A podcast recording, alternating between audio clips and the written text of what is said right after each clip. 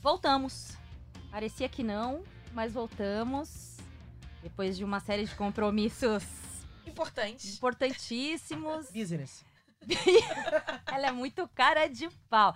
A mulher promove uma festa que deixou até a Anitta com inveja. Aí a Anitta fez o tal do Réveillon, chamado de Carnamento.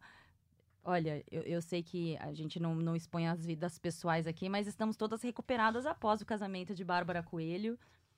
Parabéns, amiga. Muito obrigada, gente. Só vou falar uma coisa pra você. O fato da gente estar aqui reunida nessa sexta-feira significa muito. É uma vitória. É uma vitória. É Pequenas uma vitória valendo três pontos. E que vale o topo da tabela do campeonato. Porque a cara que me contaram que geral chegou aqui trabalhando na segunda-feira, a chefia das equipes falava assim: gente, volta pra casa e começa amanhã. Porque do jeito que vocês estão aqui, não tem condição de tocar a emissora.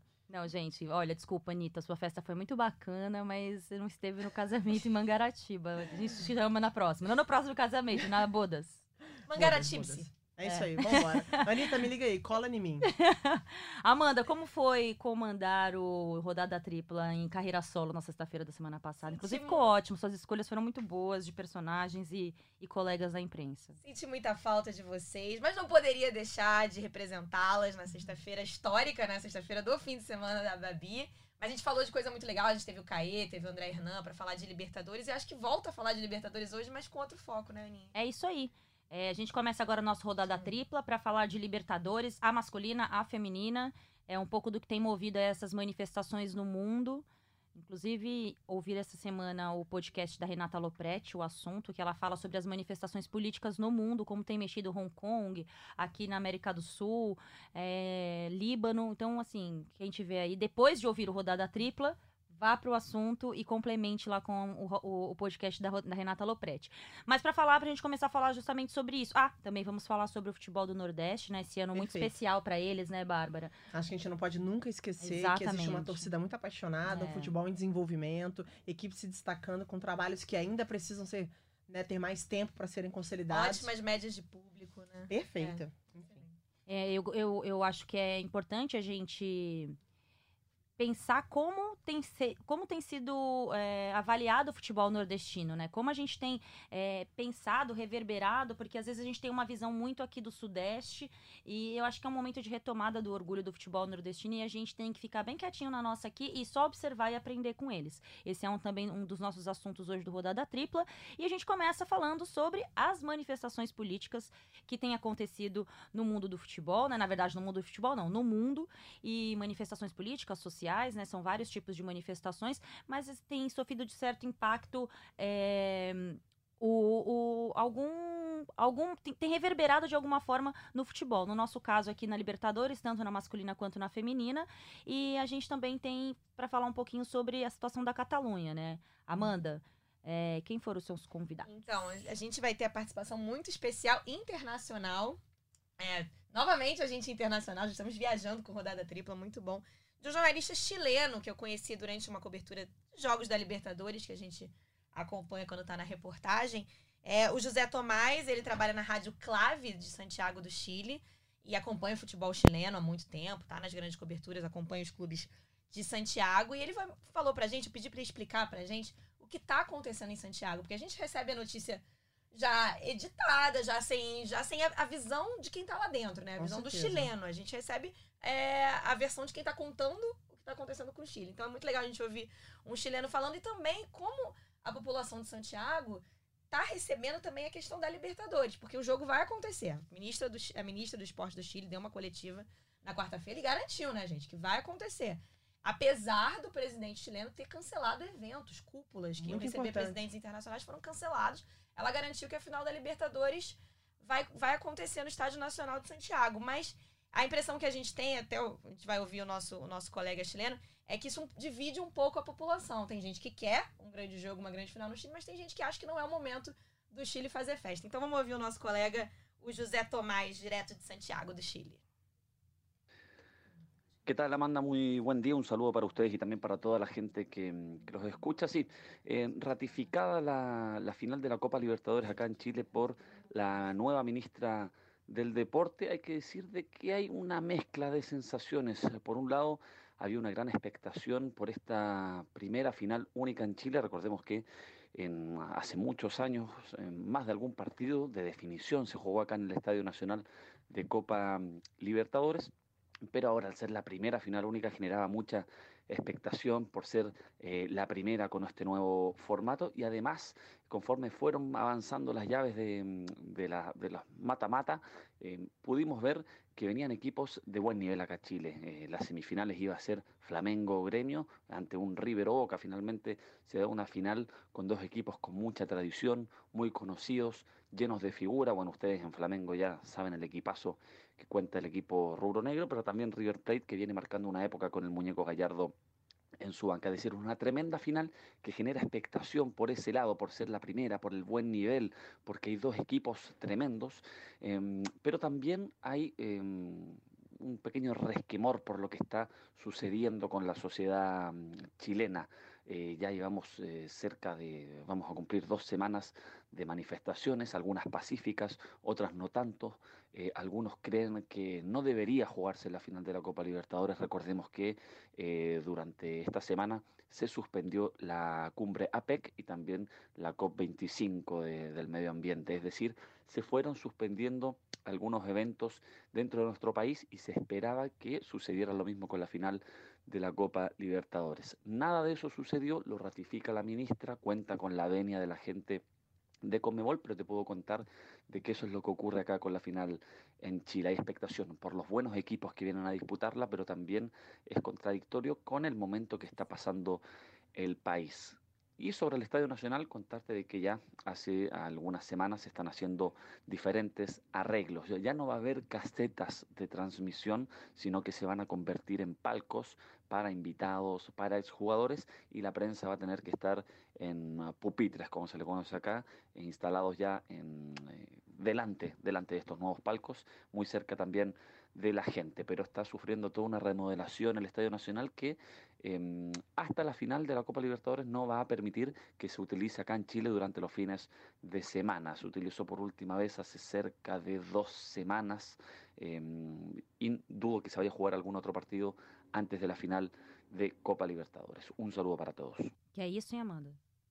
Todo mundo, galera, todo mundo tá com o portunhol afiado? Não. Acho que deu pra- mas acho que deu bem pra entender, né? Acho que ele traz muito a realidade do que, do que a gente também vem discutindo aqui no Brasil, é de como a gente vai. é, como, como assimilar um país que vive uma crise muito intensa, onde as pessoas estão indo pra rua, onde não há segurança, onde aulas são canceladas, onde o povo não consegue ter a sua, o seu dia a dia normal, porque as- existe um protesto violento nas ruas a partir do momento em que você também precisa compreender que uma partida de futebol foi marcada para esse mesmo lugar, uma partida de futebol que foi marcada com muita antecedência antes disso tudo acontecer, por um estádio super tradicional do Chile, com capacidade para 47 mil pessoas. E aí eu pergunto, o que vale nesse momento? Garantir a segurança de um país que passa por uma crise e garantir a segurança desses jogadores e torcedores que vão para lá? Ou dizer que esse é o momento de festejar, de comemorar e usar a capital do país para fazer uma manifestação que é linda, que é esportiva, mas que não condiz com o momento do país. E aí, a minha maior dúvida: será que existe também uma preguiça de se mudar essa final por conta de toda a logística que vai ter que ser modificada? Ou será que existe uma garantia de segurança? Essa é a minha preocupação. Porque eu não. Que garantia de segurança é essa? Eu não vi nenhuma prova. Ah, existem entidades, o governo se coloca é, na condição de que vai contribuir para que tudo ocorra bem, a Comebol se diz tranquila, mas essa tranquilidade não vem pra gente. Eu não sei se vocês pensam dessa forma, se vocês se sentem assim. Até este momento, eu não sinto nenhuma garantia, alguma garantia oficial que me prove que vai acontecer tudo bem nesse jogo. E quando não há garantia de segurança, pra mim, perde sentido de acontecer. Eu acho que é, eu acho que é bem por aí, Babi. Eu acho que entra uma, uma questão que aí vai até além das autoridades chilenas, né? Enfim, foi a ministra Cecília Pérez que deu uma coletiva essa semana. Foi até curioso, né? Dar uma coletiva para ratificar o que já está marcado há mais de um ano, que é Aham. essa final única, por conta dos, dos eventos que foram, foram cancelados. Mas aí eu acho que entra a Comembol. A Comembol não tolera, não, não é que tolera. É, a imagem da, Come, da Comembol não está preparada para outro fiasco. Ano passado, a final da Copa Libertadores foi um fiasco. Foi em Madrid. Boca e River decidiram a Copa Libertadores em Madrid. É a Copa Colonizadores, não Colonizadores da. América, direto de Madrid. É, a final é, da Copa Sul-Americana, que vai ser disputada esse mês no- antes da Libertadores em Assunção, estava previamente marcada para Lima. Teve que sair de Lima por questões estruturais. e Foi levada para Assunção. Que, como todo mundo sabe, a a sede da Comembol é Assunção, enfim, foi lá pro, Paraguai. bola de segurança. E no- na rede de boatarias que começou essa semana com os eventos cancelados no Chile, falava assim levar também a Libertadores para Assunção. Seria outro fiasco. Você anuncia no mesmo, no mesmo evento que vai ter a final da Sul-Americana em Lima, final da Libertadores em, em Santiago, e as duas terminam em Assunção, seria outro fiasco. E o fiasco que vai além, porque, como o nosso colega falou, o- os protestos no Chile começaram, vai completar duas semanas se- é, seguidas, sem, sem intervalos. É, os finalistas foram decididos na quarta-feira, terça e quarta-feira. E de quarta-feira até hoje, a única colocação da Comembol e agora em conjunto com as autoridades chilenas é vai ser em Santiago. O que torcedores de River e Flamengo fazem desde então? Se planejam para ir a Santiago. O que, que os patrocinadores fazem? Organizam as sua- suas estruturas para Santiago.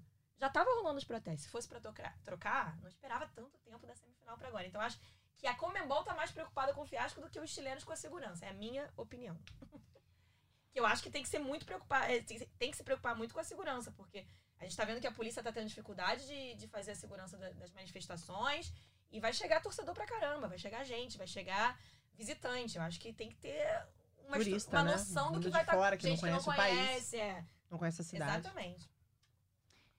Não, e, e eu acho que a leitura de vocês é muito perfeita e me ajudou até pensar sobre pontos que eu não tinha pensado. A Babi tocou na questão da segurança. é, a gente acabou de passar pela Libertadores Feminina, né? Que a gente vai citar mais à frente para falar um pouco do título do Corinthians, mas é, não teve essa mesma preocupação. Assim, não foi divulgado essa mesma preocupação. Inclusive, as pessoas que estavam envolvidas na cobertura da Libertadores Feminina é, estavam com medo de falar o que estava acontecendo e receber algum tipo de, Retaliação. de retaliação, perfeito, em relação à Comebol. E a situação foi muito difícil, com, assim, hotéis saqueados. Inclusive, o Corinthians passou por problemas lá na, na- no Equador. É, porta do hotel dos dois clubes é, fechado, gente não conseguia sair para sair para comer.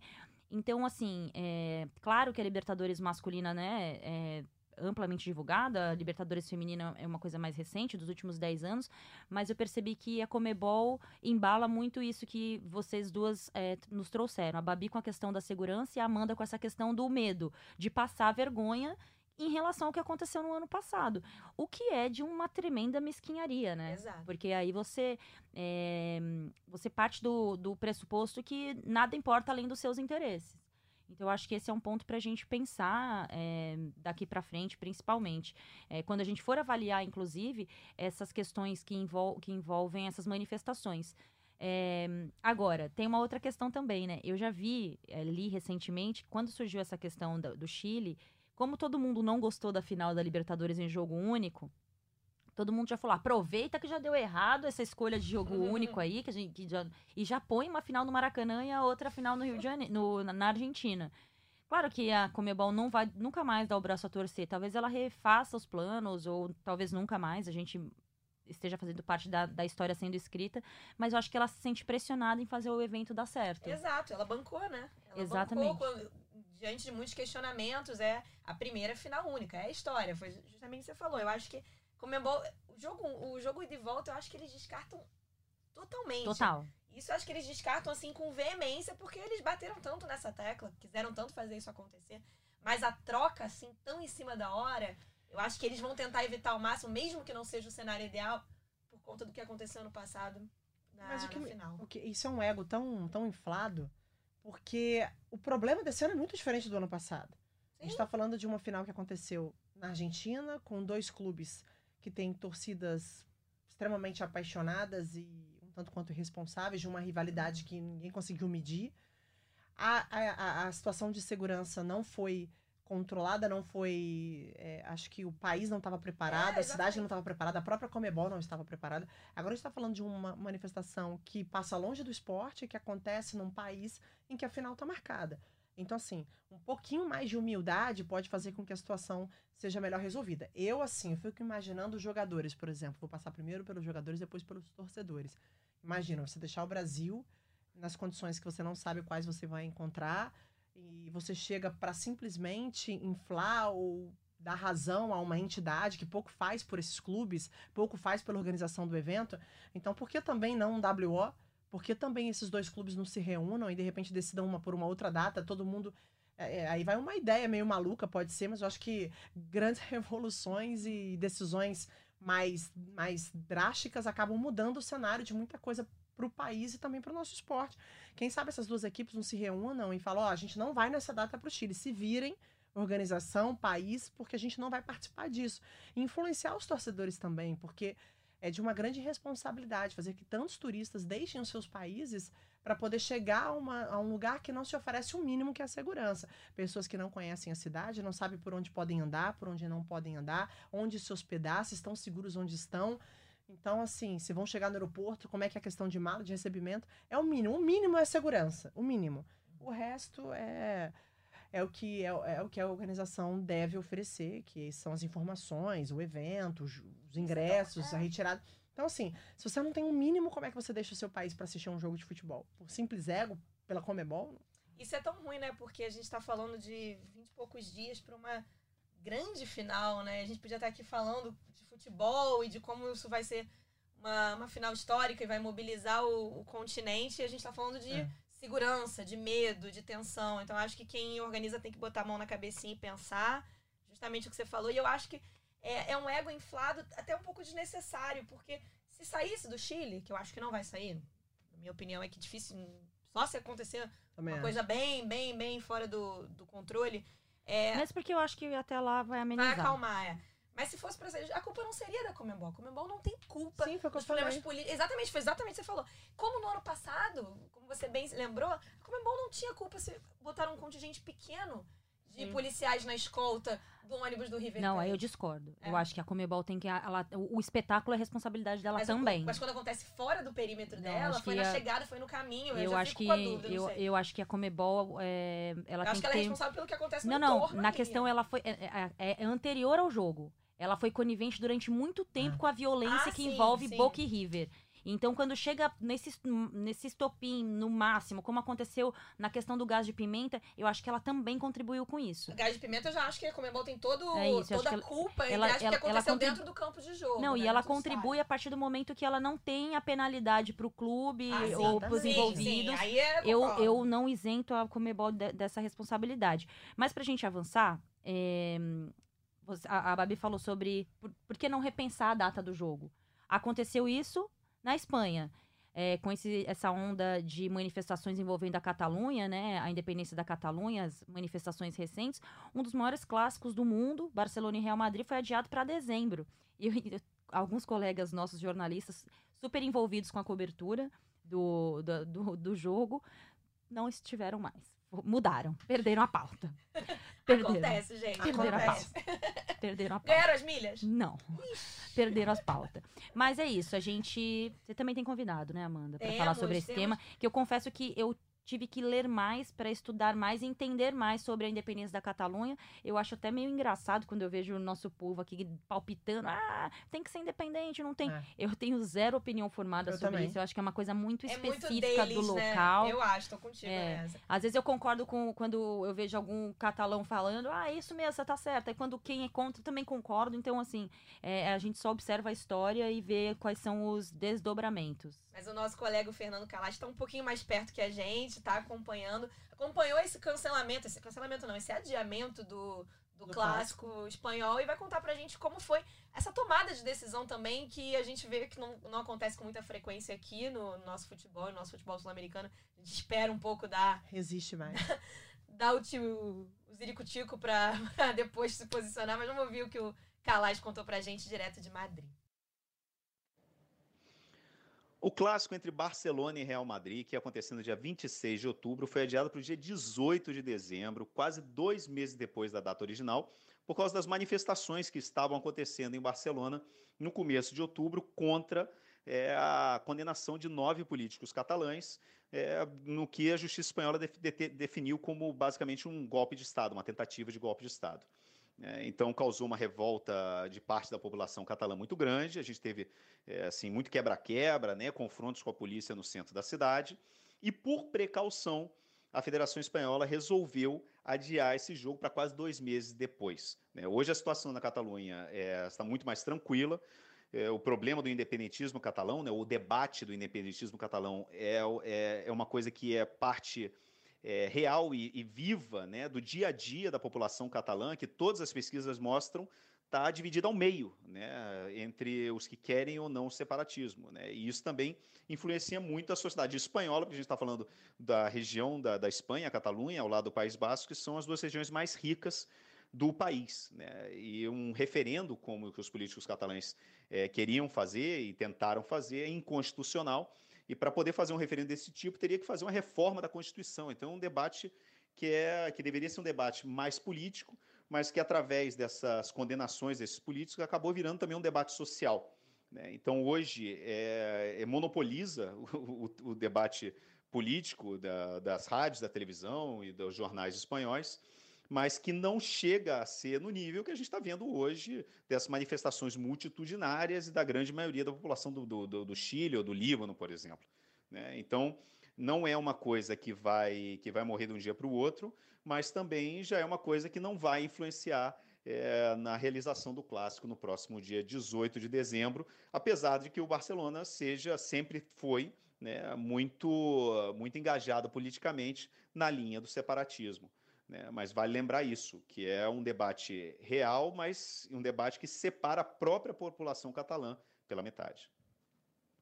Agora, imagina é, um campeonato espanhol sem Barcelona e Real Madrid. O Barcelona fora do campeonato espanhol, porque ele seria organizado só pela Espanha. A gente sempre Enfim. comenta isso, como seria também a seleção nacional é, a seleção da Catalunha. Nacional, é. Né? Puyol Bom, seria, o Puyol, não, o Piquet seria o capitão, né? Seria o capitão, sem dúvidas. sem dúvida. Capitão, presidente, dono. A gente vê a Federação Espanhola, né, tomando uma medida de precaução mesmo para evitar que, é, justamente também pelo Barcelona ser um clube politizado também, evitar que tenha algum tipo de confronto num clássico, que se torne um evento perigoso. Aí eu tava lembrando aqui, não é, não foi uma questão política, né? Foi uma questão é, de tempo, de clima aqui do Rio de Janeiro, eu lembrei que o, tinha um clássico, tinha um jogo do, do Vasco da Gama esse ano. Logo depois teve uma chuva que foi bem destruidora aqui no Rio de Janeiro, no Rio de Janeiro, que foi uma chuva que causou transtorno e inclusive morte aqui no Rio esse ano. E tinha um jogo do Vasco num dia que tava com ameaça de chuvas iguais. E a precaução que se tornou foi da Federação Carioca de Futebol foi não vai no jogo. Gente, vai ter jogo. É só não ir. É só não ir, cara. É. é só não ir. Então é, é isso. A gente Vai ter jogo, a gente não vai conseguir tirar o jogo do, do horário no Maracanã, mas na dúvida não vai, não. É, existem. É, não tem jeito, assim. Eu sempre falei que o esporte, para mim, o futebol, ele é o reflexo do país. Uhum. Então, assim, a forma como a gente se comporta, a forma como o futebol acontece aqui é como o Brasil está lidando com todas as suas questões econômicas, sociais, políticas. Então, não há um interesse de grandes mudanças. Às vezes o interesse parte muito mais da gente, de cobrar e de boa parte da população, ou pequena parte da população, mas não de quem deveria estar preocupado com essas mudanças. E aí a gente vê um regime totalmente diferente, um pensamento, uma ideologia. E eu acho que quando você olha para um evento esportivo, que envolve dois grandes clubes, os maiores da Espanha, e você prioriza a segurança entende que não é o momento daquilo acontecer, consegue remanejar para uma outra data, para mim não existe decisão mais acertada. Uhum. Se é mais fácil lá, se é mais fácil aqui, se a Comebol deveria seguir o mesmo caminho, existem tantos interesses que fogem da nossa alçada que eu fico até no meio do caminho. Mas o que eu posso dizer é que olhando o exemplo de lá, a gente percebe que dá para fazer. De algum jeito. Como? Melhor do que está sendo feito, com certeza. Bom, gente, vocês são maravilhosas. Eu tô aqui só aprendendo. Até parece, Ana Thaís. Não, sério, cara. Vocês estão falando aqui eu, pontos que eu não tinha alcançado, assim, não tinha parado para observar. Acho que essa questão da segurança, para mim, mata o assunto.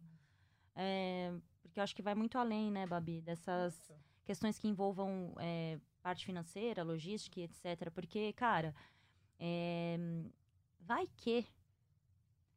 Acabam as manifestações no Chile, por exemplo. Beleza no dia da, da, da, Libertadores ou na semana da Libertadores, que vai ser num sábado, os caras resolvam fazer de novo. Então, assim, cara, eu não sei. Vamos, vamos ver, né? Vamos ver. E falando ainda de Libertadores, para falar agora do título do Corinthians, né? É, eu acho que é importante, eu, eu, coloquei esse tema na roda, porque eu acho que o ano de 2019 é um ano especial para o futebol feminino no mundo, no Brasil e no mundo. Eu acho que nunca mais a gente vai falar de futebol feminino como antes. Eu falei isso na final da Copa do Mundo Feminina e tenho defendido muito isso. Eu acho que esquece, assim, a gente vai caminhar muito, tem muito problema acontecendo, é, mas eu acho que foi um ponto de partida fundamental tudo que a gente viu, que a gente viveu esse ano, e, e, eu acho que isso se resume muito em trabalhos consistentes e sólidos, como tem sido o trabalho do Corinthians, da Ferroviária, finalista, né? Chegou na final do Brasileiro, agora na final da, da, da, Libertadores se encontraram. O Corinthians perdeu uma, ganhou outra, teve também desclassificação na, no mata-mata do Campeonato Paulista. Mas são projetos diferentes, mas pra, projetos sérios. E eu, eu imagino que daqui para frente esses clubes, assim como foi o Santos no passado, no passado não, né? No, no, no passado mais recente, eu acho que é importante a gente destacar porque, cara, eu vou falar para vocês, eu vi a final da Libertadores feminina, é, porque como eu vou comentar o jogo do Corinthians amanhã, né? Corinthians e São Paulo, a final do Paulista Feminino, eu, eu precisava, preciso ter parâmetros para e fui assistir o jogo da, da final da Libertadores. Eu vou te falar sem, sem medo, assim, vou falar para vocês sem medo de ser feliz. Eu vi dois times jogarem muita bola, três times jogarem muita bola esse ano no Brasil. O Flamengo pós Jorge Jesus, a França e os Estados Unidos, né, na Copa do Mundo Feminina, né, quatro times então, e o Corinthians do Arthur Elias. É um time, assim, que é, é absurdo. Elas, elas estão num nível muito acima do futebol feminino que é praticado no Brasil. É, e não é de agora, né? Ele já vem de um título brasileiro, uma consolidação na temporada 2019 e que termina com o jogo vitória por 2 a 0 nessa conquista de Libertadores, que foi uma Libertadores muito difícil para os clubes, não só para os brasileiros, mas para todos os envolvidos por conta dessa questão da logística. Uhum. É, e eu fiquei muito chateada porque não foi uma cobertura e aí também a gente faz a meia culpa, porque nós, como é, empresa, nós não estávamos lá, nós também não demos aquela importância que a Libertadores deveria ter. E assim, aconteceu muita coisa, tinha muito fator, fato jornalístico ali para ser apurado, para estar em cima, e que a gente ia ainda expor. E aí que a gente pode falar como o esporte feminino, de certa forma, ele sofre um certo boicote, não proposital, ele simplesmente é ignorado. O que aconteceu. Que é o boicotes, né? O que aconteceu é. na Libertadores Feminina foi, assim, para mim, eu fiquei muito espantada, porque, cara, eu tô ali no contato eu no papel de comentarista, eu tenho que. Hum, é, é, muito tênue, é muito difícil, assim. Você tem a informação e aí você precisa de quem, alguém que confirme a sua informação. Mas foi uma Libertadores muito difícil para todos os clubes envolvidos, é, envolvendo as manifestações no Equador, é, a dificuldade que a, os times tiveram, treino com hotel fechado, dificuldade de locomoção. Os jornalistas que estavam lá, que eram poucos também com muita dificuldade de trabalhar, com é, medo de retaliação, inclusive pelo que estavam vivendo.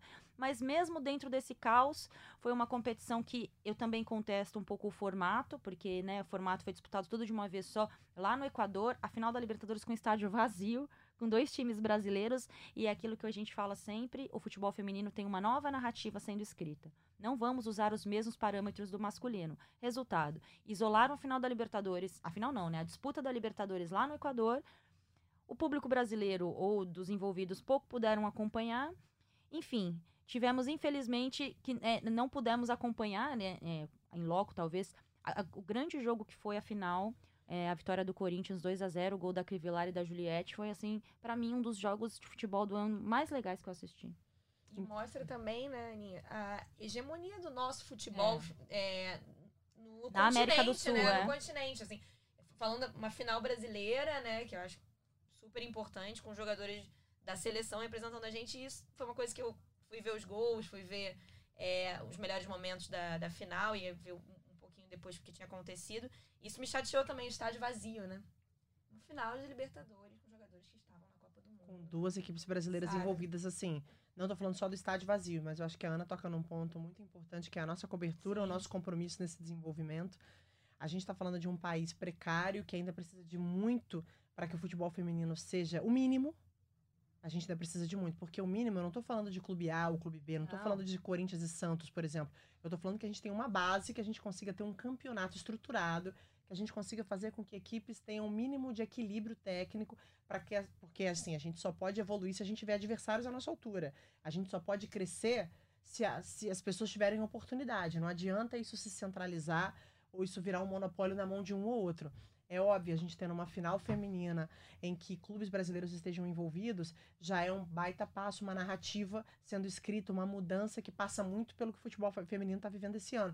Mas a gente busca mais, a gente busca um maior equilíbrio para que os clubes tenham mais compromisso é, em equilibrar o futebol e para que a gente tenha mais ligas competitivas, para que a gente ouça falar mais de jogadoras que passem a surgir por aqui. Então, assim, é, Acho que a Ana falou de, de, de, uma falta de visibilidade que não passa só pela falta de visibilidade, falta, passa pela falta de compromisso com o assunto. Vai além da, a visibilidade a gente já entendeu que ela não existe, por enquanto, e que ela pode vir a existir. Mas acho que a falta de compromisso, se a gente tem jornalismo envolvido nisso, se a gente tem notícia dentro dessa situação, se a gente tem histórias para contar e a gente simplesmente ignora, é, acho que é um, uma, um mais um sinal para a gente ligar tem a impressão que é todo mundo, isso inclui a gente como imprensa, chegando muito atrasado na festa, né? Muito. A Comembol chegou atrasada, a CBF atrasada, a cobertura atrasada. Então, é, é correr atrás do prejuízo mesmo, né? E tentar fazer. Porque o nosso atraso, o atraso de tanta gente que tem o poder de fazer o negócio andar direito, não pode atrasar mais elas. É. Né?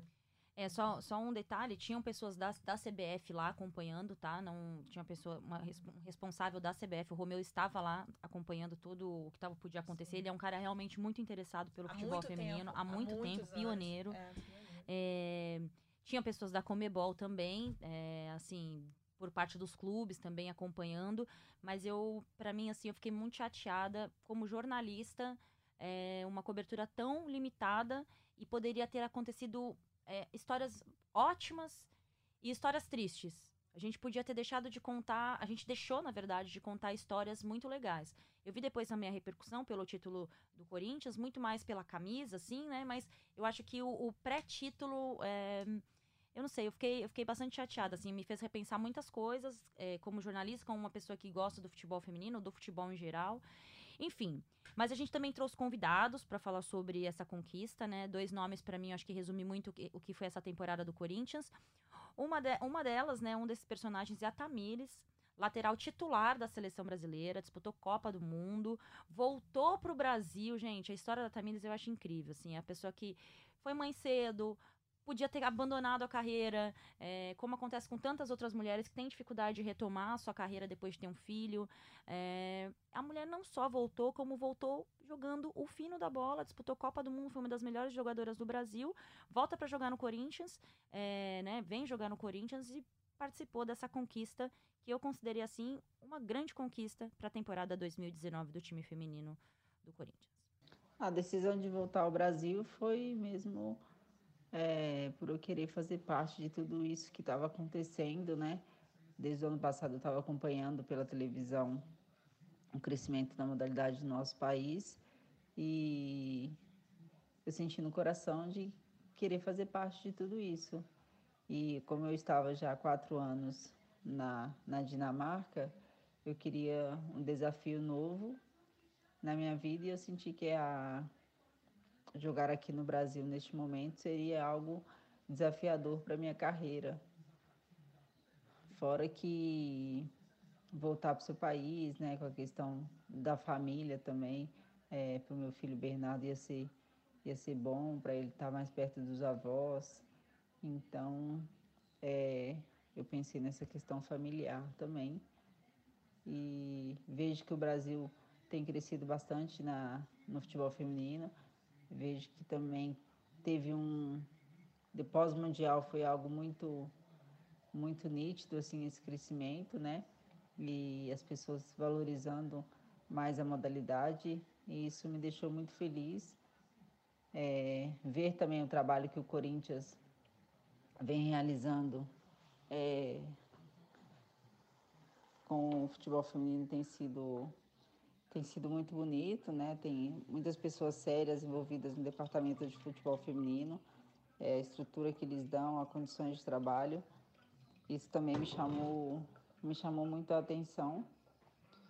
Então, na vez quando eu tive a conversa, né, com o Arthur e com a Cris a respeito do de voltar ao Brasil, isso foi algo que me deixou muito segura também. É, que se eu tivesse que tomar essa decisão de voltar, seria uma decisão acertada, porque realmente o Corinthians tem um trabalho profissional com o seu time. Tá aí, a nossa querida Tamires, né? Uma Jogadoraça. cracaça, né? Cracaça, Você viu de jogou perto lá, né, muito. Amanda? Jogou muito na Copa do Mundo e, assim, é admirável, porque como consegue, né? Como consegue, pois é, exatamente, ser mãe, voltar, voltar voando e... Voltar pro enfim, Brasil. Voltar pro Brasil e ser campeã, sendo destaque. Tinha uma vida na Dinamarca, Tinha uma ali, vida na com o Dinamarca. marido, o filho, né? Eu dou maior valor mesmo pra trajetória da Que Tamires. histórias como a da Tamires, a gente contou, contou, falou, repercutiu muito a história da Tamires entre junho e julho, né? Que ela não, não, não seja lembrada só de quatro em quatro anos, ou mais perto da Olimpíada, porque são muitas, são muitas histórias legais, são. são cara, e não é. E é aquela co- coisa que a gente sempre fala entre a gente, não é só a história legal, são. Desculpa o termo, são puta atleta, É. atleta, É. alto rendimento, bom futebol, é isso, é. Enfim. Uma pena mesmo a gente não ter tido a repercussão que deveria, a cobertura que deveria, mas fica também a meia culpa de todo mundo pra gente tentar fazer sempre diferente, sempre que Acho que puder. parabenizar o Corinthians também, né? Parabenizar o Corinthians Fazer que consegue é. fazer diferente dentro de, de um país em que muita gente se acomoda no discurso de que é difícil de fazer, porque precisa de dinheiro, porque não é assim que se faz, porque ninguém quer ver. Porque a primeira desculpa do futebol feminino é ninguém se interessa, ninguém quer ver. Aí vem a Copa do Mundo de Futebol Feminino, a nossa maior audiência no ano. Então, assim, a gente tem um clube de massa, um clube importante, que passou também boa parte da sua história falando sobre democracia, falando sobre assuntos políticos extremamente interessantes, se posicionaram em momentos críticos do país. E agora, quando a gente fala de uma igualdade social e que a gente fala de tratar né, o esporte com igualdade, principalmente a gente ter o Corinthians, um clube gigante, levantando essa bandeira, sendo competitivo e sendo, como a própria Tamires falou, sendo um clube que dá estrutura, que dá condições para essas atletas. Não falo com muito embasamento, não conheço a estrutura do futebol feminino do Corinthians, então não estou aqui para também ficar falando do que eu não conheço, mas eu basea estou me baseando o meu comentário no, no próprio depoimento da, da O atleta. Corinthians está fazendo diferente e não entrou no futebol feminino pra cumprir uma regra, né? É isso. Isso é fundamental. Entrou pra fazer diferente, É. pra investir. E é- é- fica também a, a torcida pra que a base seja também muito investida por todos os clubes, porque a, a base é a chave de tudo, gente. Se investir na base vai, vai dar muito certo. A gente também trouxe o nosso professor, Arthur Elias, né? Um grande professor do Corinthians, Tava cotado, assim. inclusive, né, é. pra assumir assumir a a seleção. seleção. É, ele é um cara assim. É, é nosso, né? É nosso que eu digo é, é- é do Brasil, assim. O futebol brasileiro criou um Arthur Elias, um cara que conhece muito de futebol e consegue aplicar o que ele sabe nesse time do Corinthians ou em qualquer outro time que ele trabalhe, porque ele é um cara assim, ele é meio tímido, é na dele, ele não é muito. é, né, vou usar uma palavra péssima, não é muito marqueteiro, mas eu acho que hum, o Arthur não estar na seleção feminina hoje, eu vou comparar quando o Dunga volta para a seleção masculina e o Tite ficou super frustrado que não foi ele.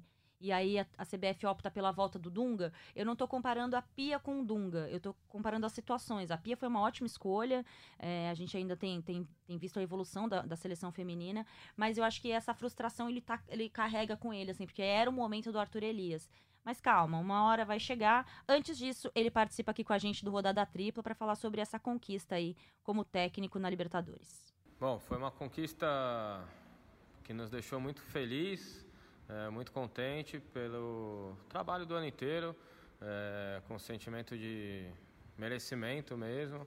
É, a equipe encontrou uma situação complicada no começo da, da competição, é, pelo que se passava no país. É, fizemos um planejamento de ir alguns dias antes e esse planejamento ele foi prejudicado porque não não treinamos é, dois dias, não pudemos sair do hotel é, para trabalhar. Também a primeira rodada foi cancelada, então fiz um pré-treino, no, no, no, um pré-jogo né, no treino anterior, depois uma folga, depois um outro pré-jogo e aí fomos para a estreia. E mesmo assim a equipe estreou bem, a gente abriu 3 a 0, sentiu um pouquinho no segundo tempo a questão da altitude ainda, porque estava naquele período mais crítico. É, mas soubemos administrar é, o resultado.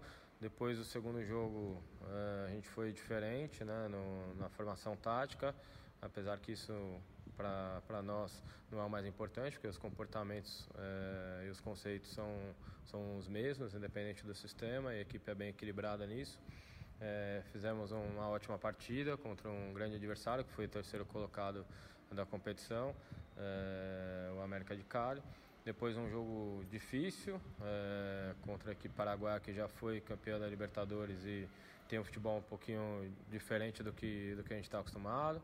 É, mantendo o rodízio da equipe, né, aquilo que deu certo ao longo do ano, confiando em todas as jogadoras.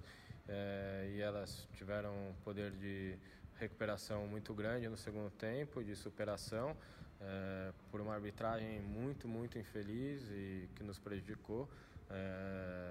E, enfim, então acabamos o jogo com oito jogadoras, mais classificado, oito de linha, né, mais classificados para em primeiro lugar para o mata-mata. E o mata-mata foi um mata-mata excelente, que eu tinha alertado a equipe que um ponto negativo era que tínhamos tomado, tomado gols nos três jogos, isso não poderia acontecer. A gente é uma equipe que toma poucos gols ao longo da temporada, sofre pouco.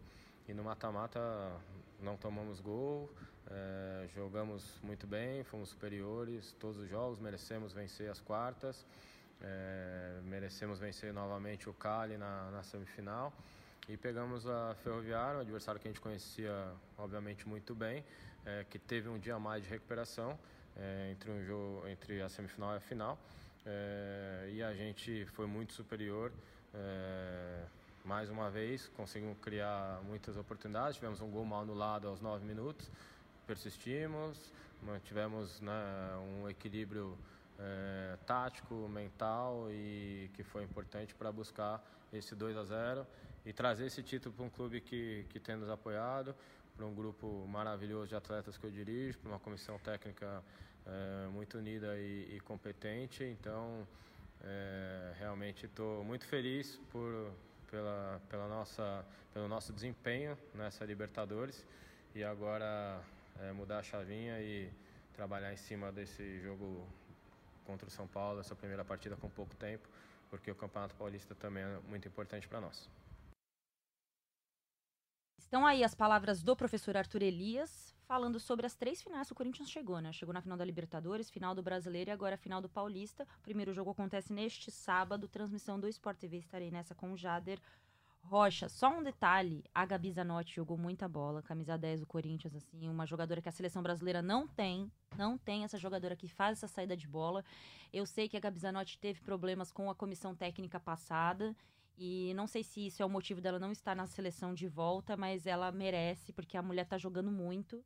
E ela arrebentou nessa Libertadores e no Brasileiro. O jogo foi muito parecido com a final do Brasileiro, né? Que a, a, a Ferroviária levou para os pênaltis e consagrou a Luciana, né? Uma ótima goleira. O trabalho da Tatiele, que chegou também numa decisão com a Ferroviária. É, mas foi assim, foi um, foi um jogo legal, gente. Foi uma assim. Quem puder, quem tiver interesse, vejam, porque foi de um, do, do mais altíssimo nível essa decisão de Libertadores. E amanhã, então, como é que é o convite? Olha, você viu? Você sentiu? Você viu? Tô bem bolada, hein? Tem, é porque tem uma mesa aqui no. Eu preciso contar essa. Não sei se vocês têm nada com Gente, é uma nave espacial. Aqui. Tem uma nave espacial que é uma novidade aqui. Eu tô só apertando o botão aqui, gente. E aí você tem que ligar e desligar os microfones pra não dar. Um... Ana Thaís está parecendo um DJ em plena sexta-feira. Na hora que eu abri a boca pra falar, ela já tinha aberto o microfone. Bolei, hein? Bolei, bolei. Aí é multifunções, aí não dá pra concorrer, não. Se começar a comentar apresentar e ainda mexer na mesa de som, você Ai, vai e ferrou pra nós. Aí não tem concorrência, nós. não. E joga, hein? E joga, não, jogar eu nem quero entrar não, nesse gente, mérito. Isso daí vocês não precisam falar, porque isso não é verdade. Bom, Gente, estamos falando, hein, galera? Já, tá, tá, tá, falando pra caramba. Vamos acelerar aqui pra gente falar de um tema que eu gosto bastante, que é o futebol do Nordeste. Também. É, eu gostei que você gostou do tema. Adorei. É, gostei que você eu gosto muito. Tema. Sou apegadíssima, inclusive. É, eu também, sou bastante mesmo, assim, o Nordeste é um Alô, lugar Bel que... Marques. Não, mas é, também por isso. também pelo carnaval, também pela música, pelas pessoas, mas muito pelo, pela forma como eles transformam o futebol numa paixão bonita e que eles vão pra arquibancada e que eles cantam e que tem astral, tudo. Né? É um astral É. absurdo. Não, cara, eu acho que o- muito do futebol a gente tem que olhar com mais carinho para o que tá acontecendo no Nordeste. É, o Nordeste é um lugar que eu vou sempre, que é, eu- eu sou péssima para sair do Brasil, mas dentro do Brasil, assim, eu dou maior valor para o que a gente tem aqui no Brasil, né, cara? Eu acho que a gente tem muita coisa aqui e às vezes tão pouco valorizada pelo próprio brasileiro, né? A gente, claro que são viagens caras, são lugares caros, a gente opta muitas vezes por sair do Brasil e não valorizar tanto o que a gente vive aqui. Mas enfim, é por isso que eu sugeri também esse tema do, do futebol do Nordeste, porque eu acho que eles vivem um ano bem legal. É claro que a gente vai questionar a campanha, se tá jogando bem, se não tá jogando, mas eu acho que mais do que isso. Tem uma questão de que eu tenho chamado sempre aí, que é esse papel de retomada do orgulho do futebol nordestino. E pra gente aqui do Sudeste é muito difícil, ou é difícil, entender o que é pro nordestino torcer para dois times, ter que torcer pro Flamengo, ter não, né? A opção de, de torcer exato pro Flamengo, pro Corinthians, pro Santos, pro Botafogo. É, e eu acho que a gente tem que entender essas pessoas, assim, claro, é, a torcida por alguns times, ela é anterior à televisão, já vem na época do rádio, na época que popularizou alguns times. A Rádio Nacional aqui do Rio de Janeiro teve uma responsabilidade muito grande em relação a isso, com as transmissões de, do futebol carioca para outros para outros estados. Mas independentemente da história, a história ela tá sempre viva, né? A gente está sempre mudando, mudando, mudando. E eu acho que é um momento interessante do futebol nordestino. É, e eu sei que eles se incomodam muito quando a gente empacota o Nordeste numa coisa só. Cada região tem a sua peculiaridade. É, cada futebol tem a sua forma de ser, de, os clubes têm uma forma de entender. Eu acho que a gente vê, por exemplo, em Salvador, a dupla Bavi em situações completamente opostas. O Vitória numa situação péssima na Série B, o Bahia se consolidando cada vez mais como um time é, de Série A. É, a gente vai para Recife também, a dificuldade que, que tinha Náutico, Santa Cruz e Recife, e Esporte, perdão, também na Série B, o Esporte voltando aí na, no próximo ano. Enfim, é, queria ouvir de vocês aí a relação que vocês têm com o futebol do Nordeste como é que vocês têm observado a temporada 2019 dos clubes aí, pensando é, em tantas ações maravilhosas do Bahia. É, cara, eu tô, tô fã. Eu ouvi uma entrevista do presidente do Bahia, o Guilherme, num outro canal de televisão, em que ele falava muito sobre a responsabilidade do Bahia, assim, como clube, como instituição, além de ser um clube de futebol. Então, assim, ele falava de todas as suas ações sociais, ações sociais de como o Bahia gostaria de se posicionar diante da sua torcida, que eu acho que assim, a gente tem que entender que o futebol no Brasil, ele não é só uma paixão, ele dita regra e comportamento. E assim, por isso que a gente bate tanto na tecla do clube ser exemplo, do jogador ser exemplo, dele trazer para o seu público, para quem te segue, a paixão do torcedor é a única que não muda. Se eu vender para vocês hoje uma caneta Bic, vocês podem comprar uma caneta Bic ou vocês podem comprar uma concorrente da Bic. De repente, às vezes a concorrente da Bic está mais barata, de repente. Agora, o torcedor de futebol não, ele é apaixonado por um clube e ele é capaz de qualquer coisa por esse clube. E esse clube acaba falando muito sobre ele. Então, assim, eu gosto muito da postura do Bahia esse ano. Acho que se transformou numa equipe extremamente competitiva no trabalho do Roger, um time em que as pessoas respeitam, um time que as pessoas respeitam, um time em que, mesmo com todas as suas deficiências técnicas, de não ter um elenco às vezes tão satisfatório ou de tantas grandes opções como a gente vê aqui no Sudeste principalmente, mas é uma equipe que joga para cima, que valoriza a posse de bola, que valoriza o jogo bem jogado, que valoriza as boas ideias, que valoriza desenvolver o futebol dentro da sua própria realidade e se transformou aí. Hoje em dia o próprio Jorge Jesus, odeio ter que fazer esse link, né? Porque o futebol da Bahia não precisa disso. Mas acho que é interessante a gente também ver um cara que veio de fora. Vamos esquecer o Jorge Jesus, técnico do Flamengo. E esses dias deu uma ótima entrevista dizendo que a gente não pode esquecer do futebol que está sendo feito pelo Bahia e do trabalho que eles estão desenvolvendo por lá. Então, peguei o Bahia especificamente, mas o próprio CSA, chegando na, nessa, nessa Série A, tendo que fugir de um rebaixamento, tendo que buscar se manter na, na elite do futebol brasileiro para poder fazer com que seu próprio clube se desenvolva, para ganhar mais dinheiro, para fazer com que o clube nos próximos anos seja seja uma equipe de maior expressão. Então você vê algumas realidades diferentes, mas todos eles buscando um espaço, suas torcidas fazendo lindas festas. A gente só vê manifestações bonitas nas arquibancadas pelo Brasil, no Nordeste. Então, assim, é um futebol que me encanta e que eu quero ver no topo nos próximos anos. Amanda, antes de você dar o seu pitaco, vamos ouvir o Elton, Elton Serra, que é editor, comentarista, quase dono, brincadeira, da TV da Bahia. A Babi falou agora do Bahia, a gente já pega um gancho para ele falar um pouquinho dessa dupla Bavi e na volta você dá os seus pitacos sobre a, os, os, o futebol nordestino em 2019. Um abraço para as meninas do Rodada Tripla. Obrigado pelo convite para falar um pouco do futebol baiano, onde os dois principais clubes vivem momentos bem distintos, né? Enquanto o Bahia segue aí na primeira página da tabela da Série A, brigando por uma vaga na Libertadores e com um trabalho interessante do Roger Machado, o Vitória continua sua luta contra o rebaixamento na Série B. É fácil de explicar o momento das duas equipes porque o Bahia está colhendo os frutos de uma boa administração. Manteve a base da equipe para a disputa da Série A e, apesar de uma oscilação natural no campeonato, continua aí entre os protagonistas do Campeonato Brasileiro. E o Vitória mergulhou numa crise política né, que trouxe consequências danosas para o clube. Já trocou de presidente em 2019, cinco treinadores em dez meses de trabalho e uma reconstrução que, para mim, deve durar ainda alguns anos. O que eu vejo é um Bahia com sua autoestima resgatada, a ponto de boa parte da torcida estar insatisfeita com o nono lugar na Série A e com vontade de brigar por algo a mais no Brasileirão. Além de estar muito mais forte fora de campo, né, com uma imagem bacana e puxando uma locomotiva de ações afirmativas que contribuem, queira ou não, demais para a nossa sociedade. E isso, claro, também mexe com Vitória, que se vê na obrigação de não se distanciar tanto de seu maior rival buscando aí fortalecer sua gestão para que os resultados dentro de campo voltem a aparecer. Hoje, o Bahia é o principal clube da região, não só pelo que tem feito fora de campo, mas também pelos resultados dentro dele, e isso trouxe de volta um sentimento, sim, de orgulho por parte dos baianos tricolores. Meninas, vida longa, rodada tripla, um abraço e estou sempre à disposição de vocês. Oh! Abraço e um cheiro. Hoje você vai falar um cheirinho pra um você. cheirinho pra você. Eu, é muito bom, muito bom ouvir. A Babi falou super bem do Bahia. As campanhas que o Bahia tem feito, né? Sendo até mais direta esse ano. O Bahia tem Roger Machado, gente. É, incrível, incrível. É, além do futebol e, e, no caso do Bahia especificamente, uma, uma gestão também. O Bahia hoje tem uma situação financeira melhor que muitos clubes Sim. aqui do Sudeste, com história e, e títulos, entendeu? Então, é um trabalho também bem feito, mas eu, eu, eu destaco muito a torcida do Nordeste. A gente, todas nós já tivemos a oportunidade de viajar para fazer jogo no Nordeste.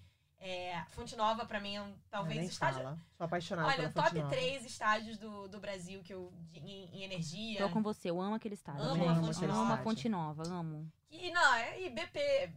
BBP, MP, sei lá, aquilo ali é sensacional. Bora Bahia, minha Bora porra! Bahia, minha porra. e, eu, e, e, no top 10 de, de média de ano, o Fortaleza, o Bahia e o Ceará estão na frente de muita gente, né? Estão uhum. lá, enfim. Tem a média de público do Flamengo, do Corinthians e do Palmeiras, que é muito alta, mas, mas enfim, são times que estão brigando lá em cima, por, na parte de cima da tabela, o caso do Flamengo e do Palmeiras, mas é uma torcida que vai, que tá indo. Cara, de que, que a torcida tem feito no Castelão, nos jogos do, do Ceará, sabe? Então, acho que é importante valorizar. Eu acho que a Ana foi muito bem nesse, nessa questão do resgate. Obrigada, mesmo. amiga. Do resgate, resgatar, resgatar o, o torcedor do Majoré. Já tem família na Bahia, são todos torcedores do Vitória, não estão muito felizes, entendeu? Um cheiro, família, tamo junto. Mas é isso, não, eu, eu acho que são do, até dois lados. Eu acho que nada impede o torcedor que gosta do Corinthians, do Flamengo, do Vasco, do Nordeste pela história, mas é poder resgatar e atrair um outro torcedor para um time competitivo, faz bonito, um time que enche estádio, é muito legal e eu espero que dê certo. É Apesar bom. de eu achar que também quer torcer pro seu time, pro, pro time do, do outro estádio, tudo bem, torce pra quem você quiser. Mas poder resgatar esse orgulho é muito legal. É bom para todo mundo. É. É isso que as pessoas precisam entender. É bom para o Sudeste, é bom para todo mundo, porque se o futebol tiver um nível maior e que todas as equipes consigam competir mais, o próprio campeonato vai ficar fortalecido, uhum. você vai ter sempre boas médias de público, você vai ter um interesse maior do investidor, do patrocinador, não só para os clubes. Eu acho que a gente tem que pensar o futebol, se os clubes não pensam, vamos pensar a gente como unidade. É. Porque se não adianta ter um clube muito bem e os outros 19 mal. E outra coisa, eu estou olhando muito, o meu comentário vai muito mais num olhar crítico de clube, de instituição, do que de resultado. Porque a gente tem 20 clubes, um vai cair. É um não vai conseguir se manter porque não conseguiu se tornar competitivo naquele ano, até porque a gente vê o futebol aqui uma temporada. A gente não tem a capacidade no Brasil de desenvolver trabalho de 3, 4, 5, 6, 10 anos, né? De você pegar uma equipe média e fazer com que ela seja uma potência daqui seis anos. A gente não consegue ter essa visão, porque é uma visão, isso é cultural, isso é uma visão. O nosso, o nosso futebol é imediato, é o imediatismo. Eu falo que a gente trabalha muito aqui com a expectativa e a realidade. Quando eu vejo um clube mediano, eu prefiro nem citar nomes, mas eu vejo um clube X começando a brigar pelas primeiras posições do Campeonato Brasileiro, mas eu vejo que ele não tem condição de se manter assim até o fim, eu já falo, ih, lá vem a merda. Porque ele não vai se manter assim. Ele não vai se manter assim no meio do ano ele vai voltar pra realidade dele, vai todo mundo achar que foi equivocado, porque ele, corresp- ia querer, ele teria que res- corresponder a um time, a um futebol que não era pra ele naquele ano. Ah, Já, já tá acontecendo isso nessa temporada, Não, inclusive, prefiro né? que Já isso. aconteceu, Eu quero guerra, Ok, quero gente. paz e amor. Ok, Entendeu? ok. Vamos seguir aqui com o papo. Trouxe outra convidada, né? A Thaís Jorge, repórter do Globoesporte.com de, de Fortaleza. É, recorri a Thaís para ela nos falar um pouquinho sobre Ceará e Fortaleza.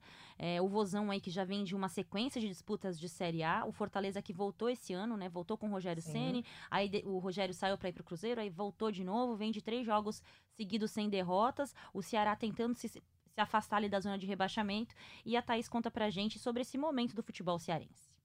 Oi a todos do Rodada Tripla, me chamo Thay Jorge, eu sou aqui do Globoesporte.com no Ceará. Vim trazer um pouco do que é Ceará e Fortaleza nessa Série A. Fortaleza que a gente já conhece bem desde 2018, com o Ceni foi campeão da Série B, é, campeão da Copa do Nordeste agora esse ano, do Campeonato Cearense. Eu acho que o mais interessante no Ceni é ter apostado nesse 4-2-4, né? Quatro atacantes, então mesmo fora de casa, ele lança um time muito ofensivo e eu acho que o torcedor já se acostumou com essa característica dele.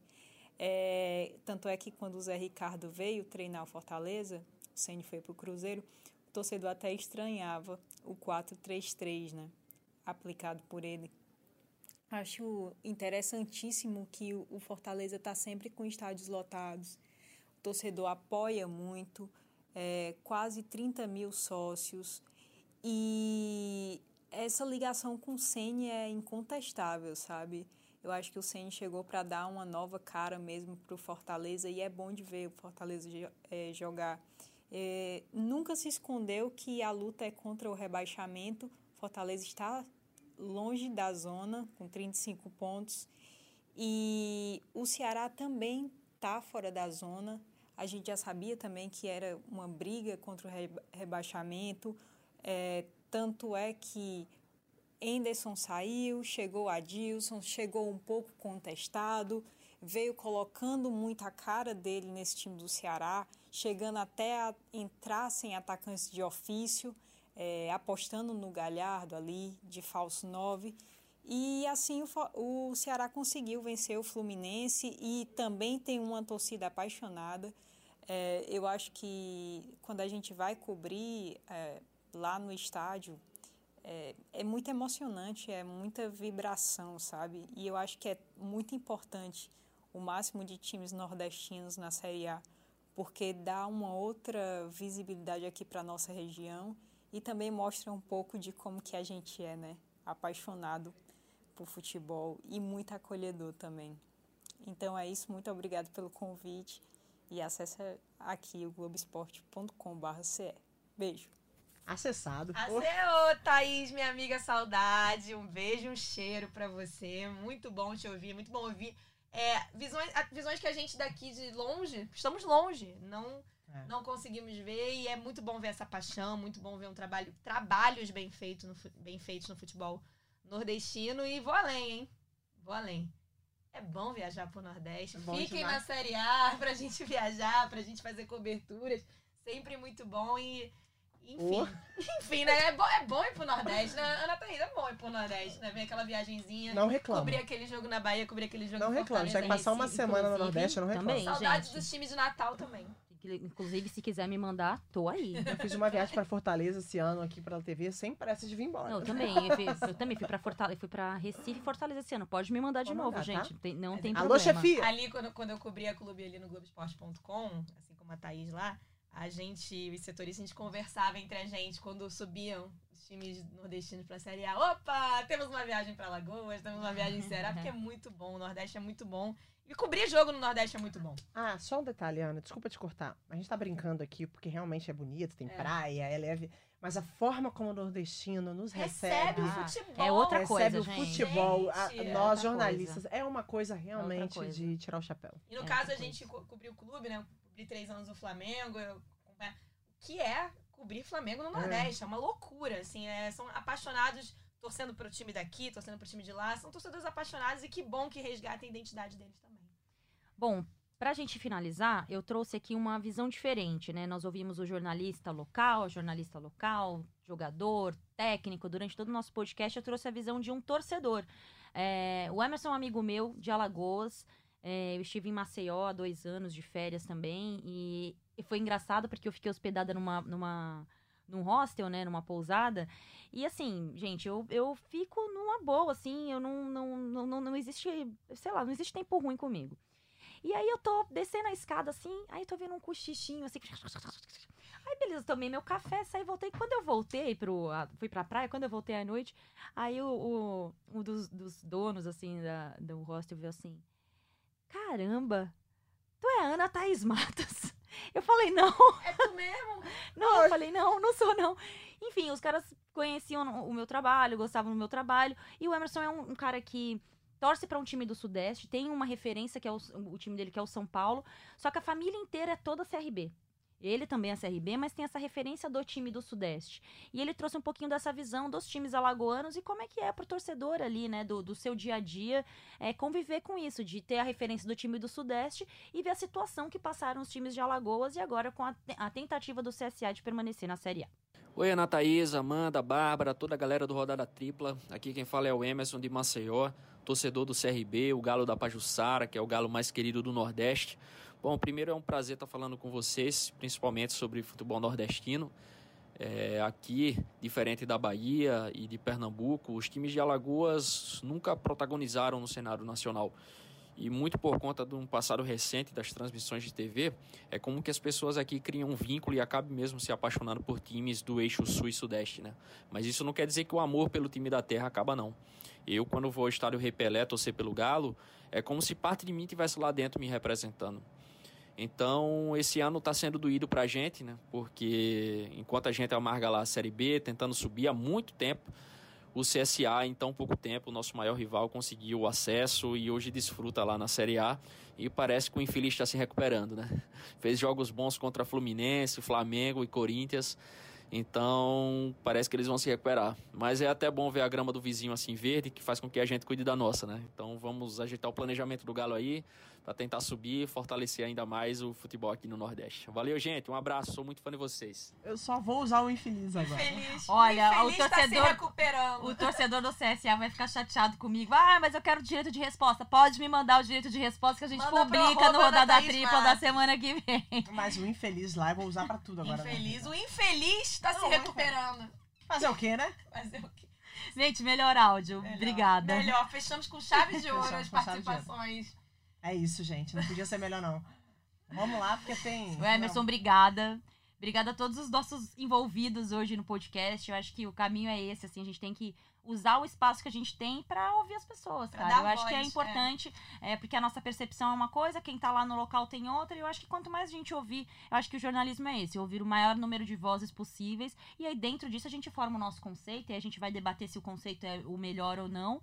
Mas enfim, espero que vocês tenham gostado do Rodada Tripla de hoje. Adorei, adorei. Com Bárbara Pós-ressaca. Coelho agora de aliança na mão esquerda. É, É isso. isso. Nunca mais será a mesma. A noiva mais. Gente, eu sou viciada em casamento, tá? Eu penso em coisas de casamento desde que eu tenho 14 anos. A noiva mais bonita que eu já vi na minha Ah, vida. não, amiga. Amiga, amiga não pode dar um, ter um comentário desse. Não, é real, é real. A noiva mais bonita que eu já vi. Ah, e a mais desencanada. E a mais desencanada, porque faltava du- duas horas pra começar a se preparar. O que, que ela tava fazendo? Funcional na praia, futevôlei. É isso, tá certo. Não ficar Ah. Brazila. E depois que me deram uma bandana na cabeça também, rapaz, eu me transformei e assim, eu tenho certeza que o, rep- o- o fotógrafo, se não fosse da família, tinha pedido demissão.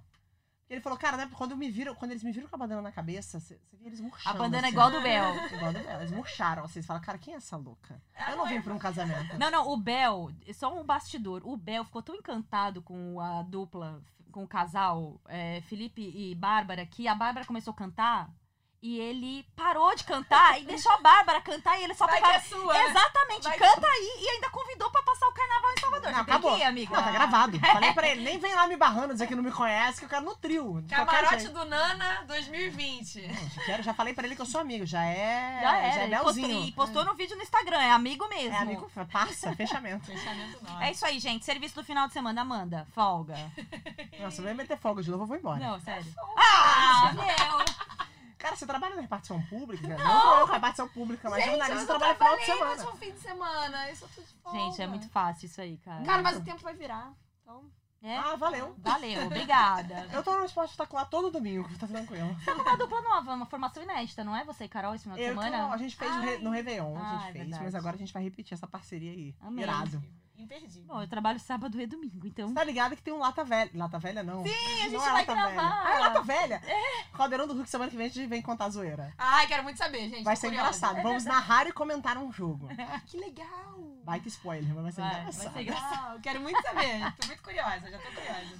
É isso, gente. Fica o convite amanhã, 11 horas. Se você estiver ouvindo no sábado, né? Que o nosso podcast é, é no sábado. Então, assim, hoje, sábado, é, acontece a primeira final feminina do, do- do Campeonato Paulista Feminino. São Paulo e Corinthians, torcida única, infelizmente. Ingressos é, gratuitos lá no Morumbi. Vai ser uma grande final e transmissão do Sport TV, né? Então consagra, consagra nós. Com Ana Thaís Mar. E Jade Rocha. Um beijo! Tchau, gente. Tchau, gente. Beijo. Tchau, beijo. Tô fazendo stories de vocês. É.